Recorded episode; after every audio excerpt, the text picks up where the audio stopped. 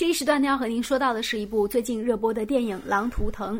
呃，那这部电影呢，其实是非常火爆的一部电影，目前在电影院当中的排片也是非常受到大家的欢迎的。这部电影为什么火呢？首先是它的制作团队很火，我们知道它是耗资好几个亿，同时呢，它引用了这个得过奥斯卡。一九七六年，凭借一部电影得奥斯卡的一部导演是法国导演阿诺。那么阿诺曾经最著名的片子还包括有《情人》等等，这些他的导演作品都是曾经跟这个奥斯卡有过姻缘的电影。而且他也是在拍动物方面具有自己的这个经验。他曾经指导过一部电影叫做《熊的故事》，这部电影呢也是让他在这个拍摄动物界呢是广受好评。那另外呢，就是他遇到了一个非常好的一个作者。那这个编剧是谁呢？这个电影的原著叫姜荣，姜荣呢曾经在二零零六年中国的第一届这个富豪排行榜当中，也就是作家富豪排行榜当中呢，他是一刚上榜就进入了前十名，而且呢，他是以当年七百五十万的这个版税收入啊。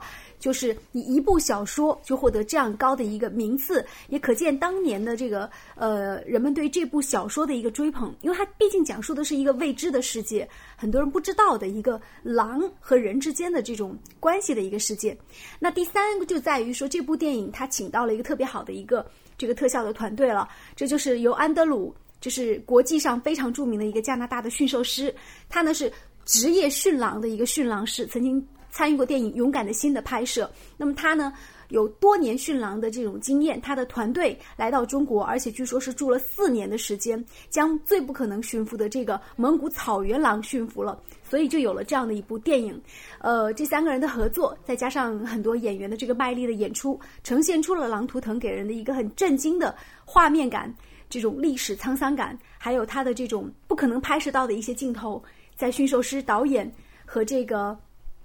多方的合作下达到了一个完成，包括最后做特效的。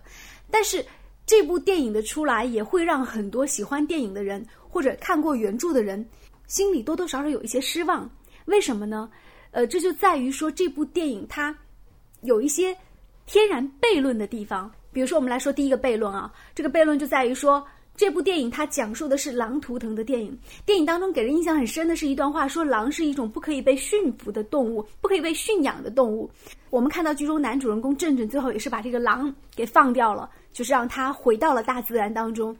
他也是在传输一个道理，说狼是不可以被人类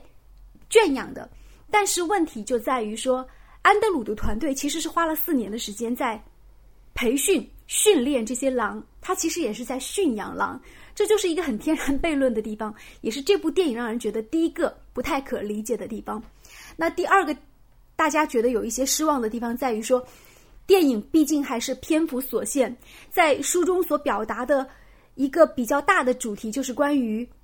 生物多样性的主题，在这部电影当中其实体现的并不是特别的明显。但是我们在电影当中所看到的冯绍峰所饰演的这个正正这个角色。却充满了这种江南男孩的这种婉约和灵秀的气质。其实这个和原著当中的这个主人公也是有相背离的地方的。所以为什么有人看完这部电影当中就会说，其实冯绍峰在里面虽然已经演得非常的卖力了，但是因为他自身的这种条件、外形的这种俊朗啊，还有这种太秀气的感觉，和原著当中的正正其实是两个人。这是我们所吐槽的地方。不知道五月小龙先生有什么要补充的？